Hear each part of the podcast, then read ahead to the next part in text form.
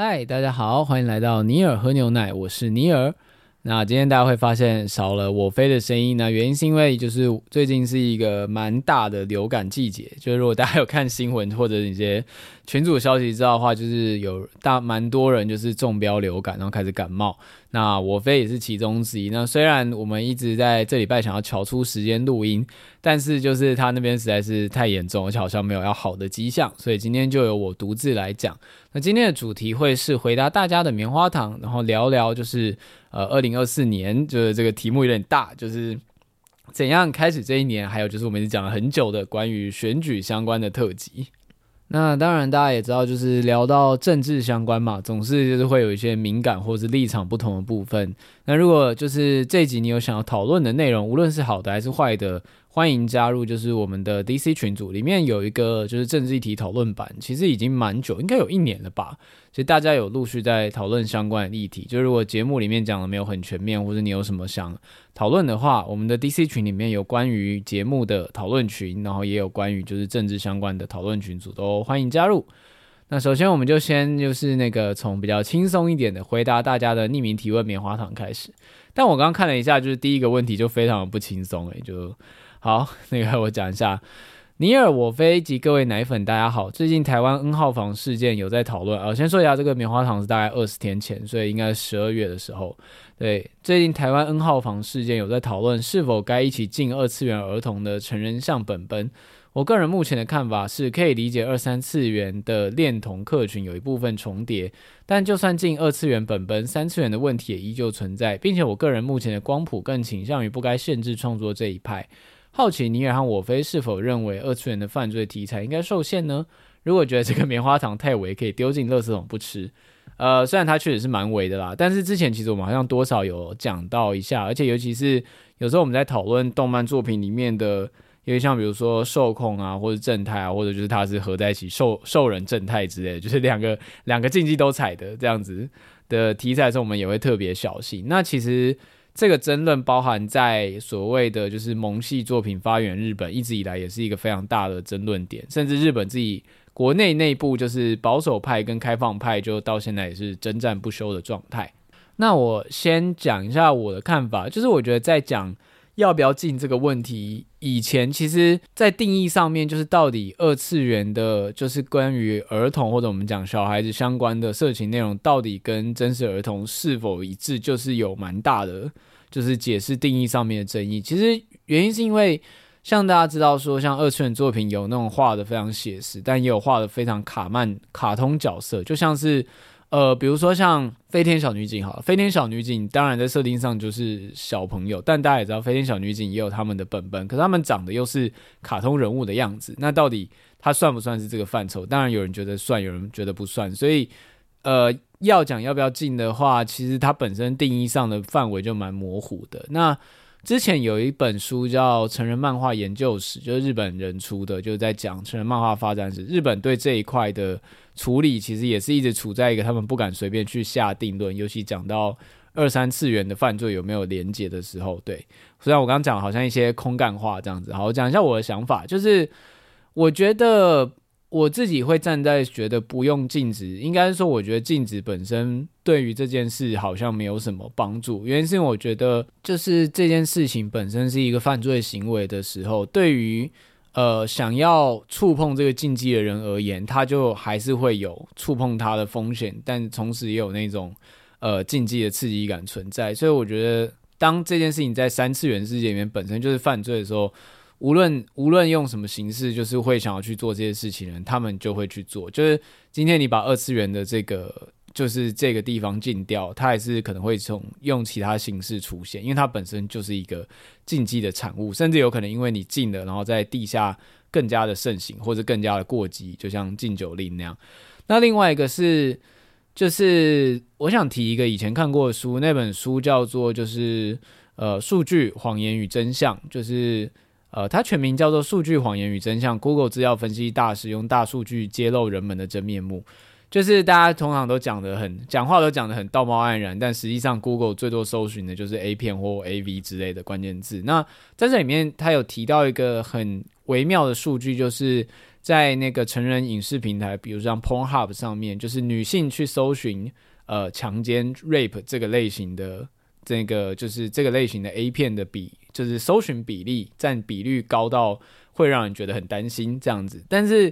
这件事情的背后就显示说，就是大家并不是真的想要被被 rape，就是因为这件事情在现实中无法达成，所以它才会是一种。那个性爱的 fantasy 这样，但如果它真的发生，就是一点都不愉快的事情。但就是因为你知道人的脑很奇怪，人们在享受这种禁忌的刺激的同时，就是因为它是一个不能被实现，或你不想被实现、不可能被实现的事情，它才会是一个禁忌。所以你在安全的范围内体验它，你才会觉得有刺激感，因为它实际发生的时候，可能并不如你想象的那么刺激。就是我们之前也提过，像那个。永井豪那个画恶魔人的作者，他有一个很有名的軼事，就是他画的漫画都非常的色，但是他的编辑就是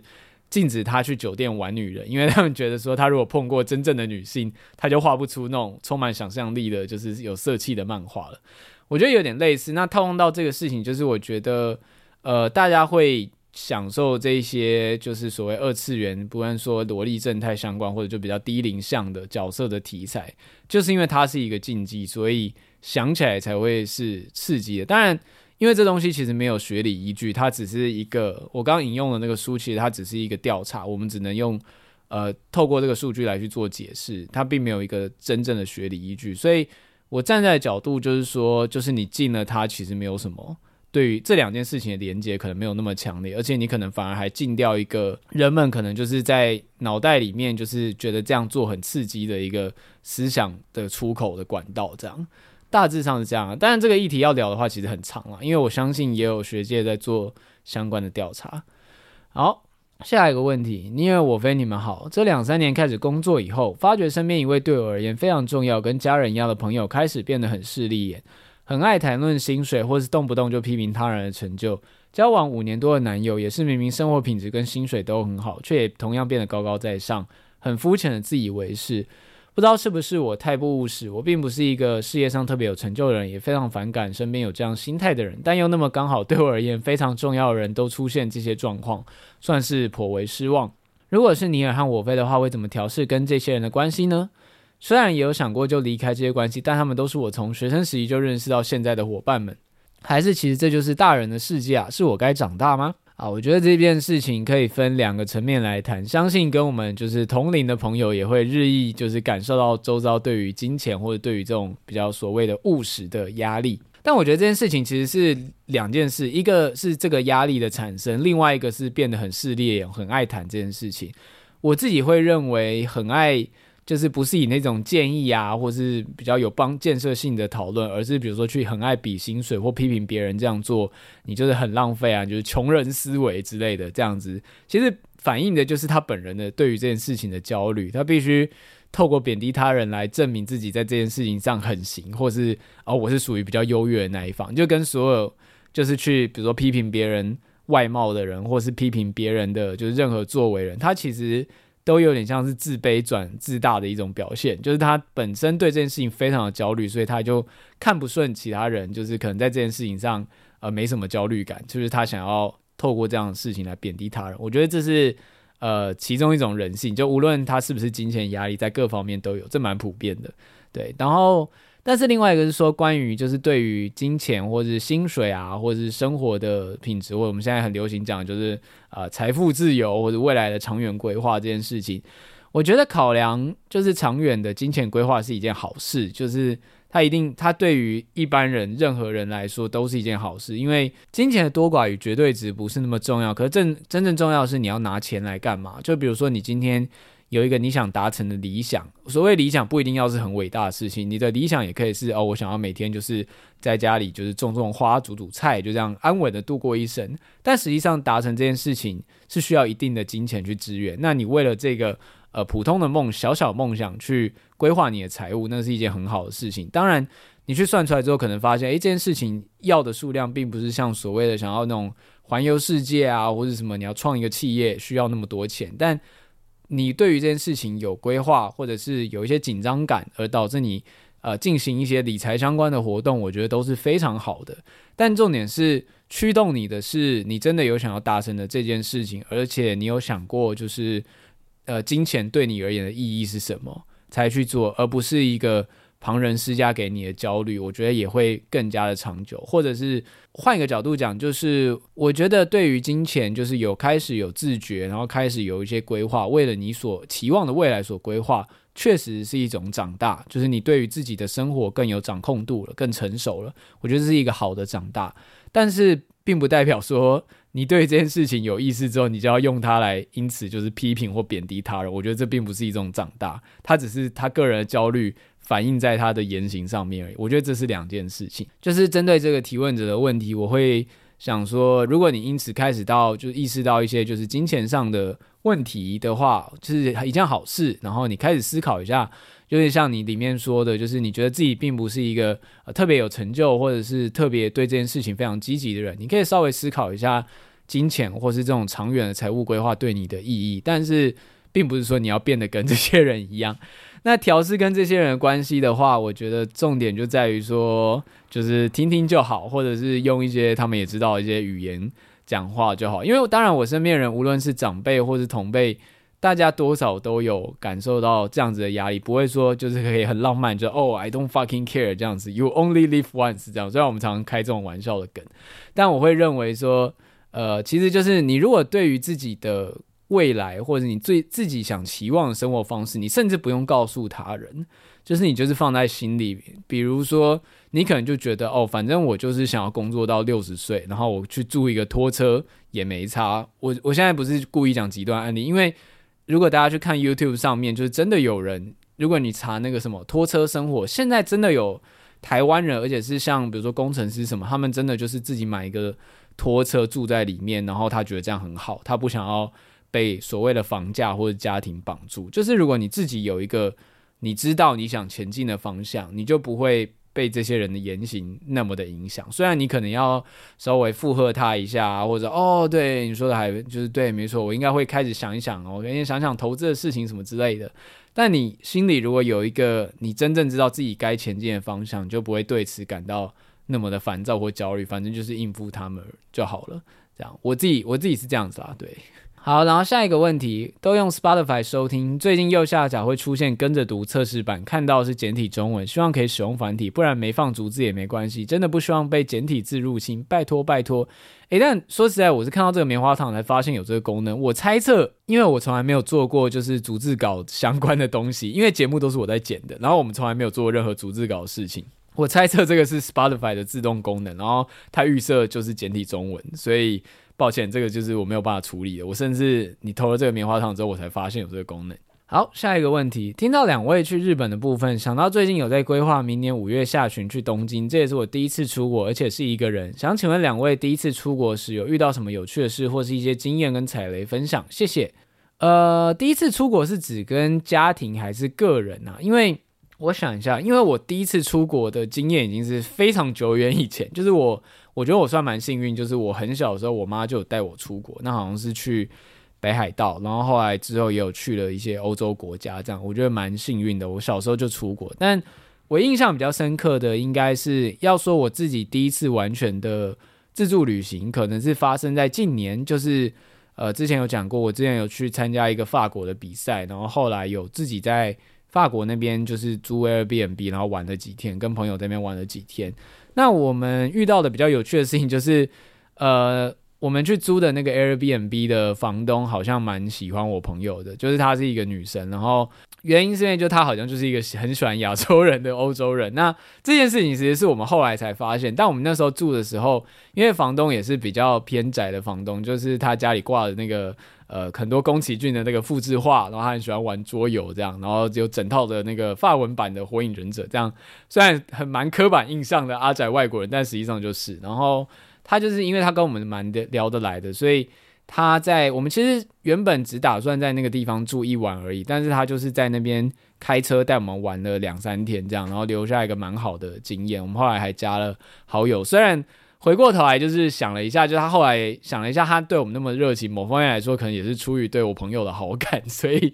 但没关系。但总之这个旅程蛮让人难忘的，而且如果没有他开车的话，其实我们那时候去的是南法，然后不自驾的话，你搭公众运输其实是蛮受限的，而且你就只能去一些观光客的大城市，没办法去到当地很 local 的景点。因为像我记得那时候他就开车带我们去那个有点像是一个很像地质公园的地方，就是有一个。大洞窟可以下去参观，这样那个就是完全不是我们自己找行程的话能够找到的景点，然后也吃了很多当地的食物。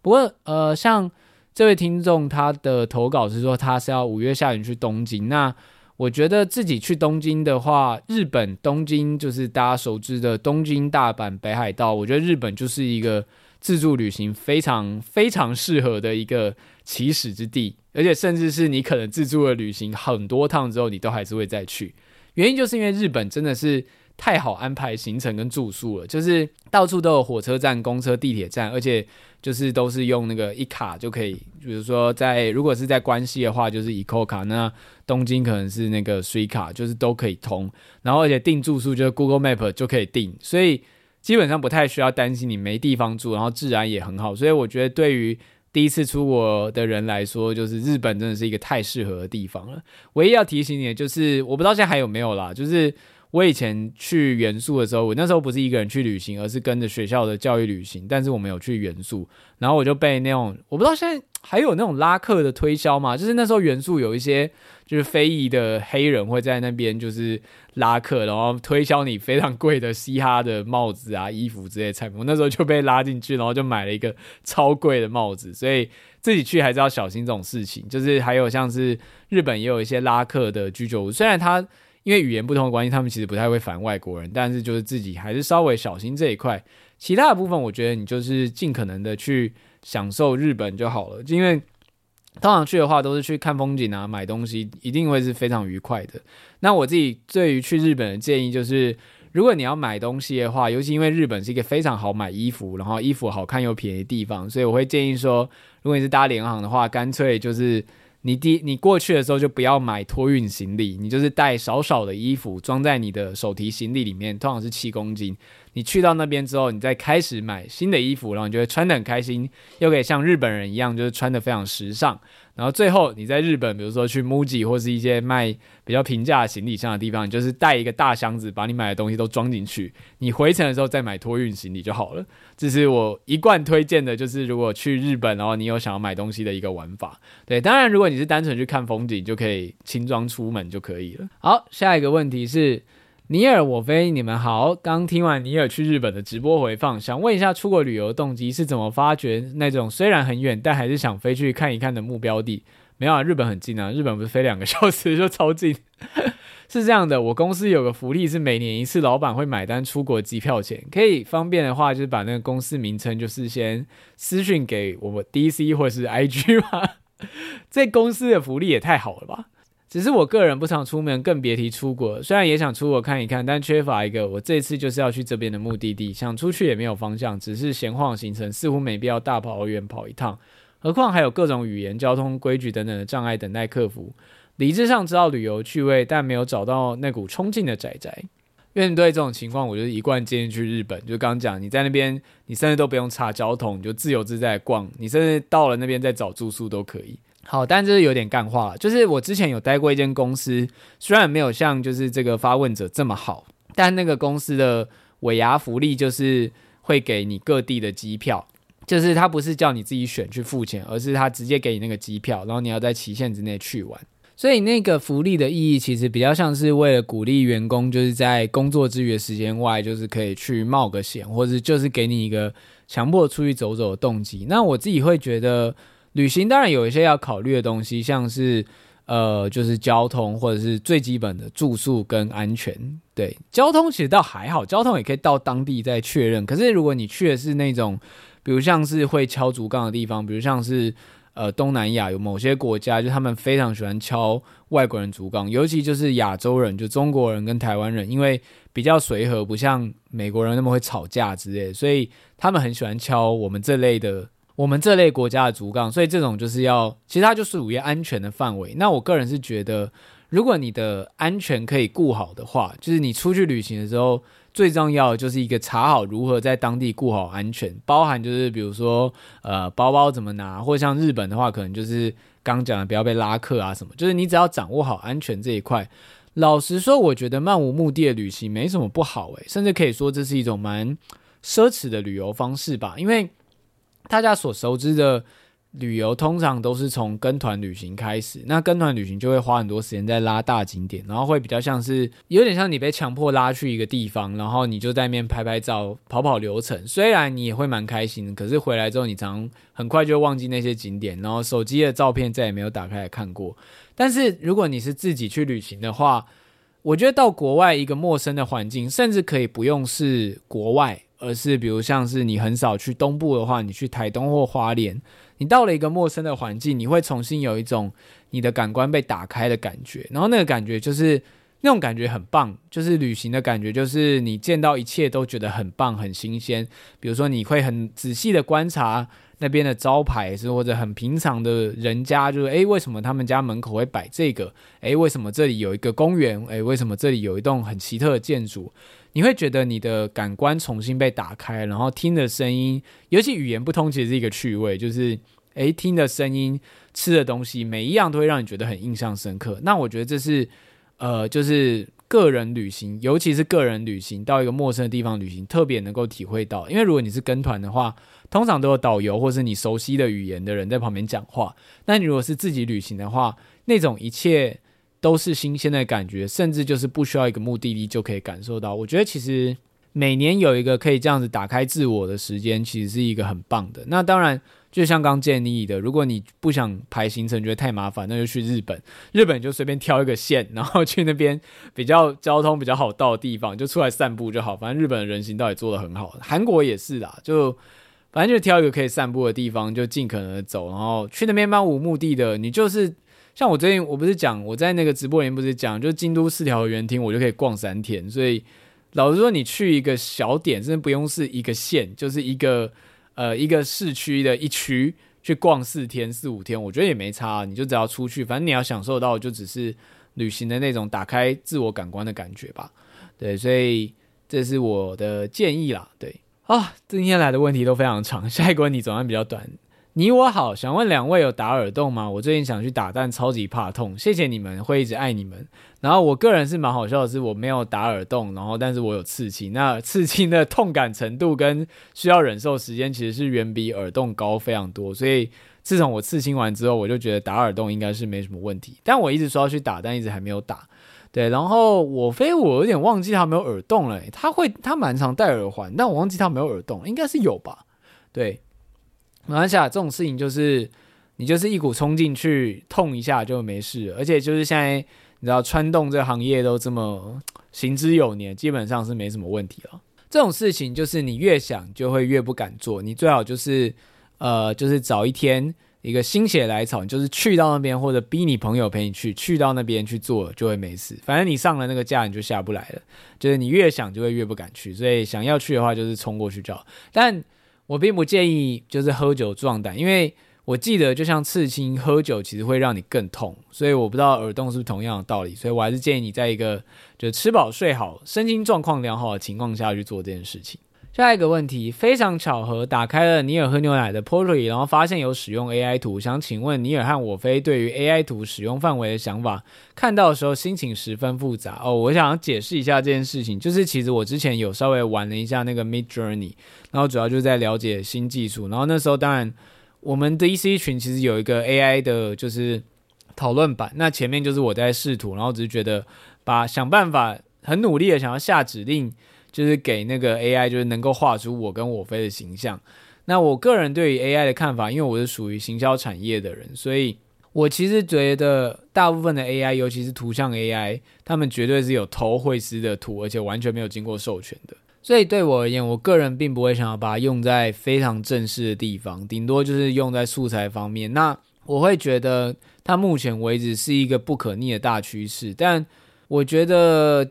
去年底，就是二零二三年底，有听到一个话，非常的打动我，是那个 Adele，就是艾黛尔那个歌手说的，就是他就说大家都在为 TikTok 写歌，那谁来为跟我同世代的人写歌呢？这件这句话非常触动我，就是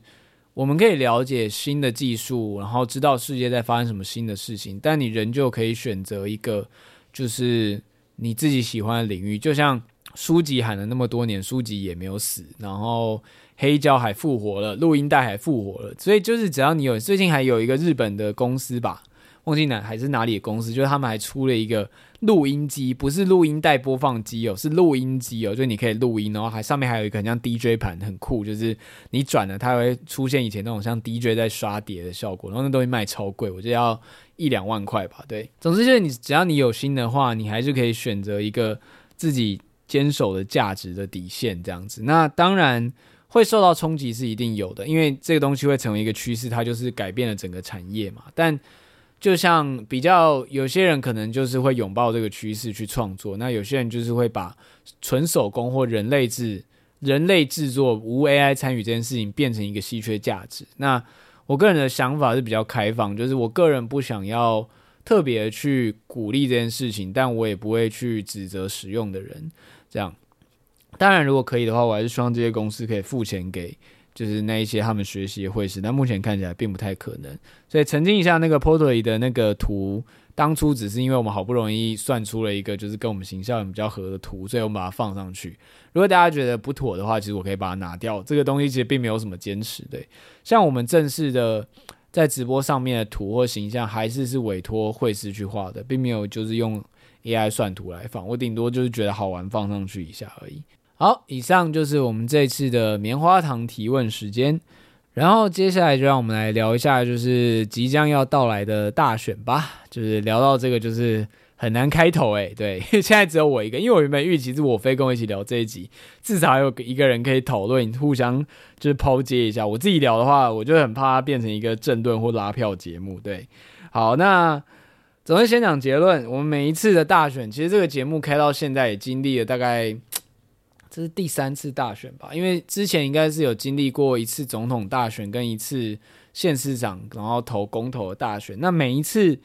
在选举的时候，因为可能会有新的观众嘛，我们所鼓励的事情最核心的原则就是你要去投票，就是因为你不一定立场都一样，或你可能立场跟我不一样，可是我还是鼓励说大家一定要去就是投票。原因是因为我觉得投票就是一个最低限度的民主参与，因为我觉得投票至少在台湾的投票制度还现在还是在公平的情况下，它就是一个多数决嘛，就是一个最最低标准的多数决，那投出来就是一个最大公约数，也可以视为就是整个台湾人的就是一个共识，一个最大公约数的共识。那它就是一个最低限度的政治参与，你可以不看新闻，不关心政治，不关心任何议题，但我会建议你一定要去投票，这样至少在我们还有这个健全的制度的时候，那我会觉得这是一个公民责任。就无论你是在什么立场，这样。我今年有改变的一点就是说，我蛮直接的讲，我之前就有直接讲说，那个我们节目的广告会开放给民进党。就如果大家知道的话，First Story 后台。是可以下政治广告在选举季的时候，但是我觉得他们蛮贴心，就是他们会把所有政党列出来，然后告诉你说，哎，你愿意给哪个政党政党下广告？如果你没勾的话，就不会投。那我当然今年的话，如果你有听节目，大家也知道我的政治立场，我基本上就是可能就是泛泛独派，然后泛绿这样子，所以今今年就是开给就是民进党那边可以下广告。那我自己这一次的，就是大选的话，我自己应该就是。三票都会投民进党，但我可以稍微解释一下这件事情的来龙去脉，因为像很多人可能对于这一次的，因为大概这一次有蛮多听众，也不对，诶，不对，我们听众的年龄组成应该不是手投组，但这一次有很多大学生会开始有投票机会，而且仔细想的话，因为民进党执政了八年，所以其实有很多人可能是从国高中开始就是民进党执政，到他们现在要重新投。总统大选要开始去做选择这一块，那在立场的选择上，我个人会觉得，就是投总统或者投政党票，其实就是一个去看这个你所支持的人跟你的共识有多少，然后比去投就是比率高的那一个。老实说，投了这么多次，大选，我每一次就是无论县市长还是总统大选，我都有回去投。我个人的最大感想就是，你不可能投出一个完美的选择，因为所有人都是有缺陷的。就是他可能在 A 部分做得好，但是 B 部分做得很糟，或是他 A、B、C 做得很好，可是有一个 D 部分就是雷到你无法接受，所以你就是去投跟你价值观最为相近、光谱最为接近的那个，就会是你的答案。那我自己会投就是民进党原因就是。呃，其实我记得我上一次政党上一次大选的时候，政党票如果没记错，应该是投时代力量。但后来大家也知道，就是实力就是土崩瓦解，就是已经领头人领头人拍起，就是不用再讲谁，大家也知道领头的代表人物拍起，然后甚至站在当初我们立场的对立面这样子。那上一次是给小党一个机会，但这一次我觉得没什么投给他们的必要，所以这次还是会投民进党。那原因不外乎就是我在意的几个领域。第一个，文艺产业的发展，我们所在的就是艺文产业，像设计或者是本土的品牌制造业，然后跟那个就是呃本土的软实力这一块，我个人认为就是在这八年有改善非常大。就是那个那个感觉，不只是说像是一些前瞻计划或是艺文计划的投资，而是你会从一些小细节，像是比如说。呃，公共场所的就是指标设计，然后呃，国家的比如说国庆典礼的门面，或是一些文化型的展览开始变多，然后甚至像如果你是音乐圈人，就会知道现在高雄的音乐季非常的强，就是邀到的卡司越来越大，然后办的越来越好，甚至已经可以就是对干台北的活动这样。那从上一次县市长选举之后，大家就会发现说，有一些改朝换代的城市，就是整个美学，甚至不到一年的时间就直接崩坏。因为我觉得这种事情它很吊诡，就是它就不是一个所谓的发报案或单纯的谁来做事情，它就是一个有点像是上面人有没有在意，就是呃，就是会会改变的事情。像之前我非有举过一个例子，就是大家。大家知道现在台北捷运的各个线路有不同的进站音乐，就比如说文湖线跟板南线都有各自的音乐。那原因就是当初的那时候的文化部长好像是，哦不对，那时候的文化局长是就是音乐背景出身的，所以要不要把这件事情做好，然后要发给怎么样的人，那个就是一个从上到下的一种，呃，你可以说是揣摩上意也好，但。如果上头的人在意这件事情，那下面的人自然而然就会发包给可能好的厂商，因为如果做不好，他可能会被念这样之类的，就单纯就这样。可是就是因为，呃，就是因为那个民进党在文化这一块，至少这八年来，我是觉得有看到蛮大的改变的，尤其这个产业的人有看到蛮大的改变，所以我会希望它可以延续下去，这也是我最重视的改变之一，包含说。台湾的自己的品牌可以走到国际的接轨这一块，但反过来说，我们用这个例子来举反例。如果今天你是一个就是比较就是你已经在公务体系待很久的人，你可能会非常讨厌民进党，原因是因为他很多改革都会动到公务员原本的福利，像比如说我自己的家人，很多人就是公务体系的，那最直接的当然就是常常公务员会讲就是退休金被砍，那我也可以分享这件事情的。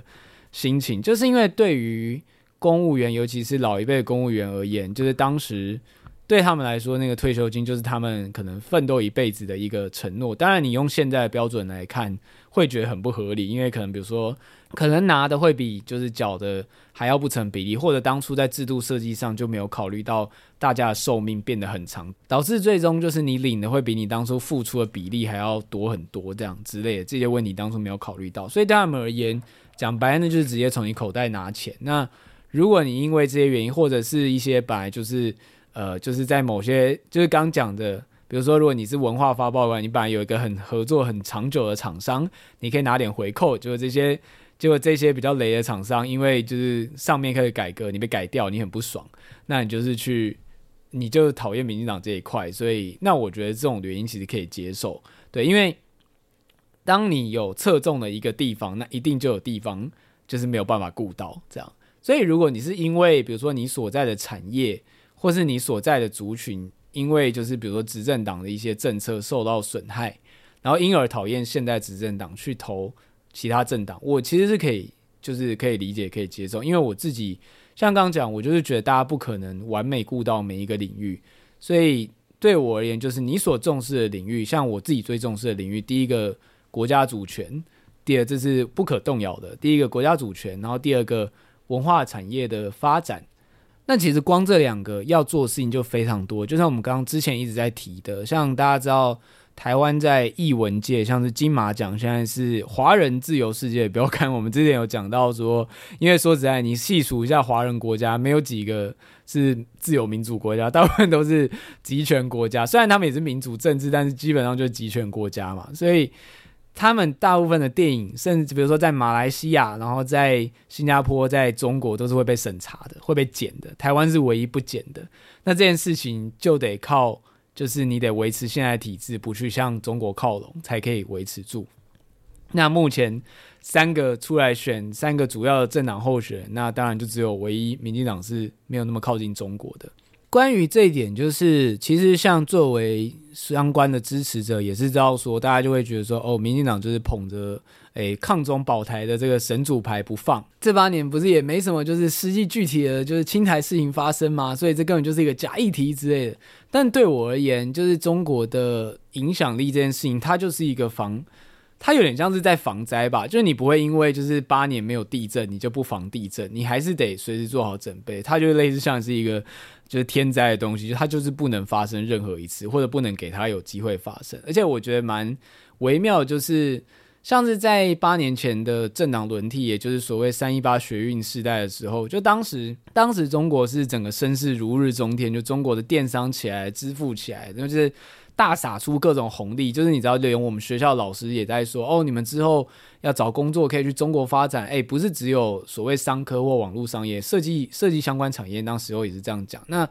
那是，可是光是那个时候，大家都可以察觉到，就是。呃，中国那边的敌意，或者所谓藏在利益背后的意图，但是现在都已经二零二四，就是中国的就是失业率盖牌，天灾人祸盖牌，然后当初就是八年前、十年前大家吹捧的马云，现在把股份全部交回去，然后人就消失了，这样，而且还是被好像也是被清算第二次。在这个情况下，中国还有人要去找他靠拢，这件事情我本身就觉得非常的荒谬。那。然而，就是另外两个政党的候选人看起来是对于这件事情，就是甚至还自信勃勃，觉得哦，我一定可以，就是谈判的非常好。但其中一位就是连跟他的就是所谓的就是要要和的对手，就是还给人家撕破脸，就是直接在台面上翻桌不认。我不觉得这样的人会有什么非常好的谈判的能力，这样对。而且就蛮微妙，就是因为像我们是算是相关文化产业或设计产业人，就是。支持之前支持过柯文哲人，大部分人就是大家会在笑说，就是你是第几梯的柯黑这样子，就是其实大家蛮可以理解，就是喜欢柯文哲的人的心态，因为很多人都曾经支持过柯文哲，甚至我觉得最荒谬的是，我有个前同事，就是他之前是。呃，在柯文哲选台北市市长的时候，他有被新闻拍到，就是他的脸的画面，然后非常感动，还落泪，这样就变成一个，你知道，就很像是一个改变成真的 icon。就他现在也已经变成柯黑，就是之前那个柯文哲进去还拿那张照片出来，然后去留言说不好意思，现在已经看清这个人了，就是我要脱，我已经脱粉，请不要使用我的肖像，谢谢。就是艺文界很多人就是都曾经挺过，然后结果被背叛，或者你在各种合作上面被背刺过。那我可以讲一个，就是这比较算是因为我已经离职了。总之就是，我觉得就是他的政党本身就是非常喜欢，应该说就是上面人怎么想，下面人就会怎么做，非常喜欢凹别人，占人家便宜这样。对，然后这也是就是在之前的公司有合作或者有交流过体验到的，所以我个人就是。对于这件事情是非常缺乏信任，我并不觉得他是一个所谓超越蓝绿的人。这样，那以立场来讲，我都讲到这样，那我当然不可能去投国民党。那所以，我当然就是是，如果以总统候选人的话，当然就是投民进党。这样，对。OK，我现在录到这边就是已经就是非常的冒汗，因为就是很少有就是节目可能或者是任何的所谓有点影响力的人会直接讲自己的政治倾向。但因为我们节目本来之前就有聊过，所以我觉得还好。那另外一个为什么是那个政党票？诶、其实老实说，呃，地方立委其实我不太确定。那地方立委，因为说实在，我觉得是选举制度的荒谬之处，就是因为像我自己很长期不住在台南，但我还是得回去投台南的地方立委。那另外一个就是政党立委，可是我会选择去投给民进党，原因也是因为说，大家要知道所谓。总统的权责跟立委权责还是分开的。如果今天你想要过一个就是比较有利于国家的法案，或者是你要就是有利于台湾的法案，你还是需要立法院的力量。那今天今年的不分区的名单非常有趣，就是。尤其是国民党不分区第一名就是韩国瑜，所以韩国瑜在选完总统，诶，虽然他没有选上，可是你知道当时韩国瑜如果算他的那个保证金的话，他应该其实爽领了大概可能不知道几千万还一亿的那个选举保证金吧，所以他根本就是靠着选这个总统的财富自由。然后现在这个这个男人要回来当就是立法院的部分去第一席，所以他几乎应该说就是百分之百一定会上。而且甚至我们可能会有机会看到韩国瑜当就是立法院长这样子情形发生。那今天你要去过一个法案，或者所谓你要保护国家的利益的话，立委的席次也是必不可少的。那在考虑到我刚刚讲的那些事情，就是我在乎的产业，我在乎的国家主权议题相关的事情的时候，我当然就会觉得，那以现在选择光谱上面来讲，我就会去投给民进党。那当然就是最后也是跟大家讲一下，就是。我相信听到这边就是可能已经有人皱眉。说实在，我现在讲到这边，手心跟背后就是狂冒汗，就是讲这个，我个人还是蛮紧张的。对，但我自己也不会去反对说，呃，大家去投就是意见相左，或者就是说敌对的人就是怎么样怎么样之类。因为像我自己在以前的，其实我非常推荐大家回去听我们的选举特辑，之前就有讲很多事情，其实之前就有讲过，就是我很不喜欢。在网络上面贴标签，或在现实中贴标签，说哦，谁谁谁的支持者就是怎样怎样。因为每个人去选择当下，一定都有自己的考量，就每个人都是独立个体嘛。甚至你的决定可能会在选举的前几天翻盘，也不一定。然后也有人就是投好玩的，诶，觉得这人帅就投，或者觉得这个人就是诶，台语讲得很好笑就投，这样真的有人是这样投票的。所以就是投了这么多次，其实我基本已经不太 care，就是那个其他人去投票的选择是这样，但。我也希望就是能够坦率的去支持，就是跟我理念相近的政党或是候选人。而且我自己觉得比较微妙一点，就是当我还是学生的时候，我没有办法很勇敢的去表态我政治倾向，因为可能害怕，比如说。跟家里的长辈政治倾向不一样，或者是诶会不会影响到我之后的工作啊？就反而长到这年纪，我发现我身边的人也越还是一样没有办法好好的发表自己的政治倾向。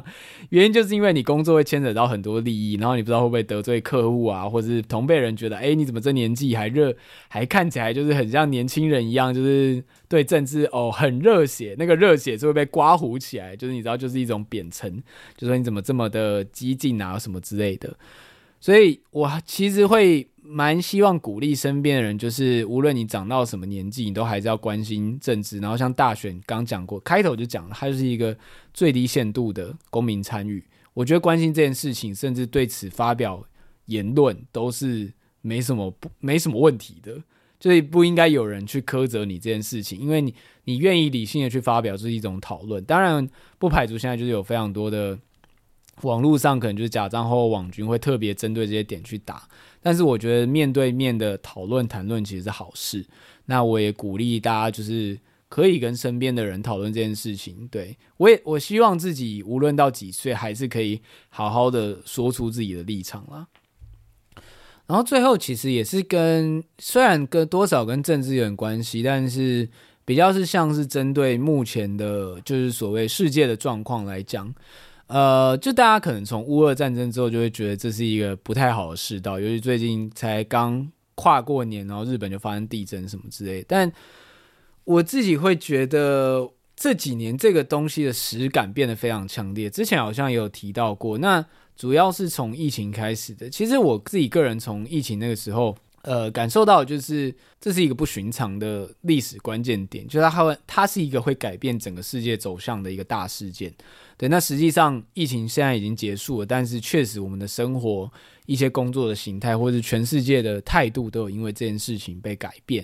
那从那个时候开始，我就有一种感觉，是我们正在经历一个历史时刻，就是。但这个感觉讲起来很像废话，因为其实每一秒每一刻都是历史，只是在之前一个很和平、一切都好像就是一切都很顺利的时代的时候，你不会这样觉得。但就是因为有这种类似像一些危机啊，或者一些事件出现的时候，你才会有这种警觉感。但是从那个时候，我觉得我看待就是生活的方式就比较改改变了。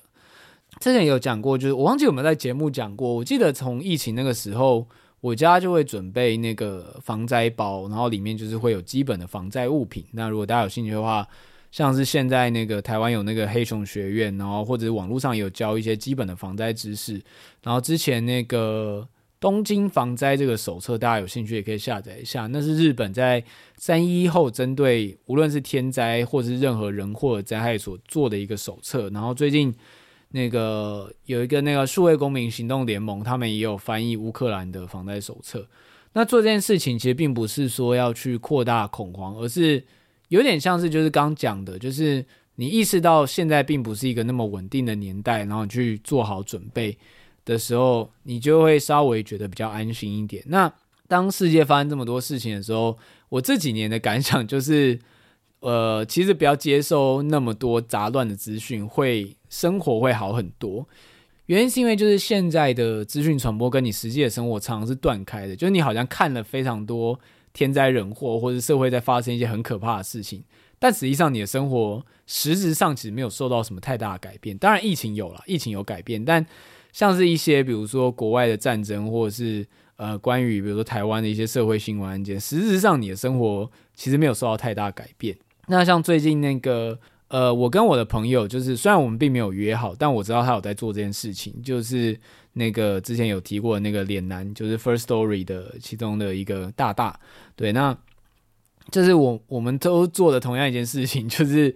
就是我们都静音了非常多，就是台湾的，就是那种非常耸动的媒体，无论是哪一家或哪一个党派，就是把这种主流媒体全部静音。那我唯一看的媒体就只有转角国际跟地球突击队。然后跟有时候会去看一下中央社，因为中央社基本上算是在写新闻的时候比较中立一点的。我资讯来源就这几个，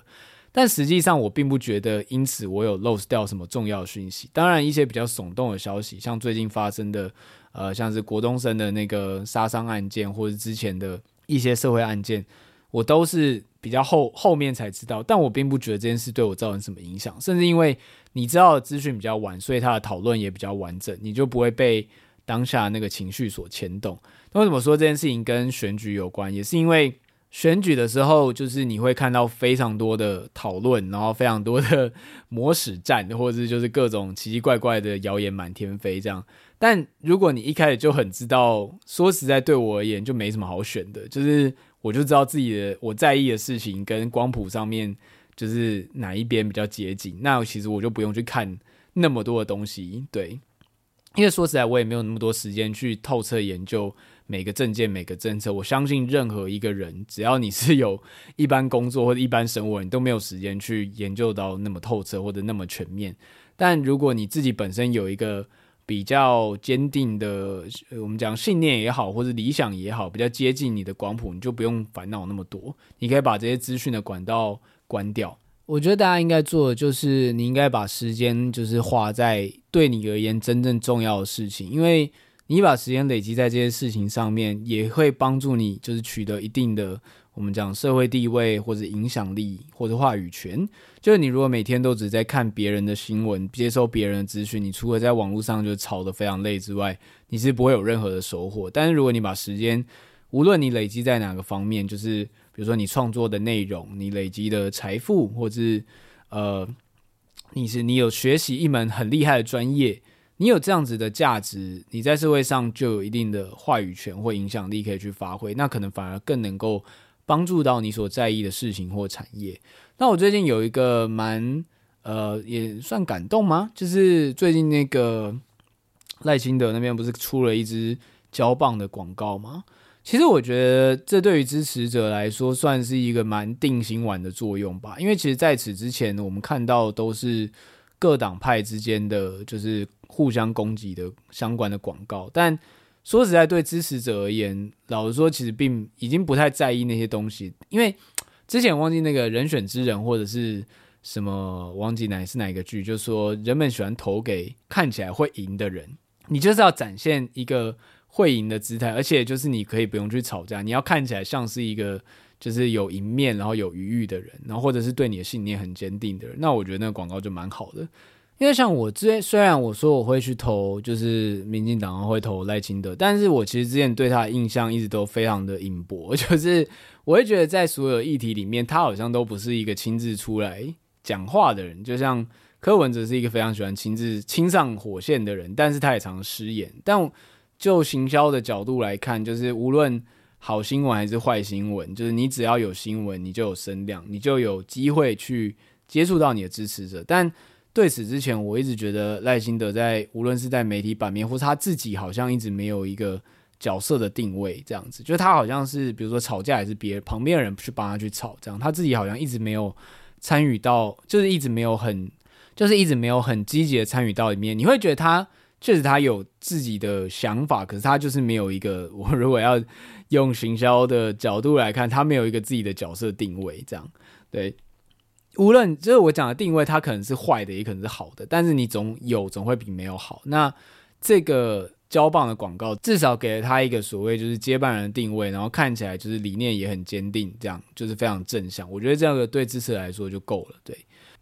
那我今天会做这一期节目来分享自己的政治立场，我觉得其实是一件非常有风险的事情，因为有可能会有人对此。尤其是因为今天的节目又没有我飞，完全就是我自己，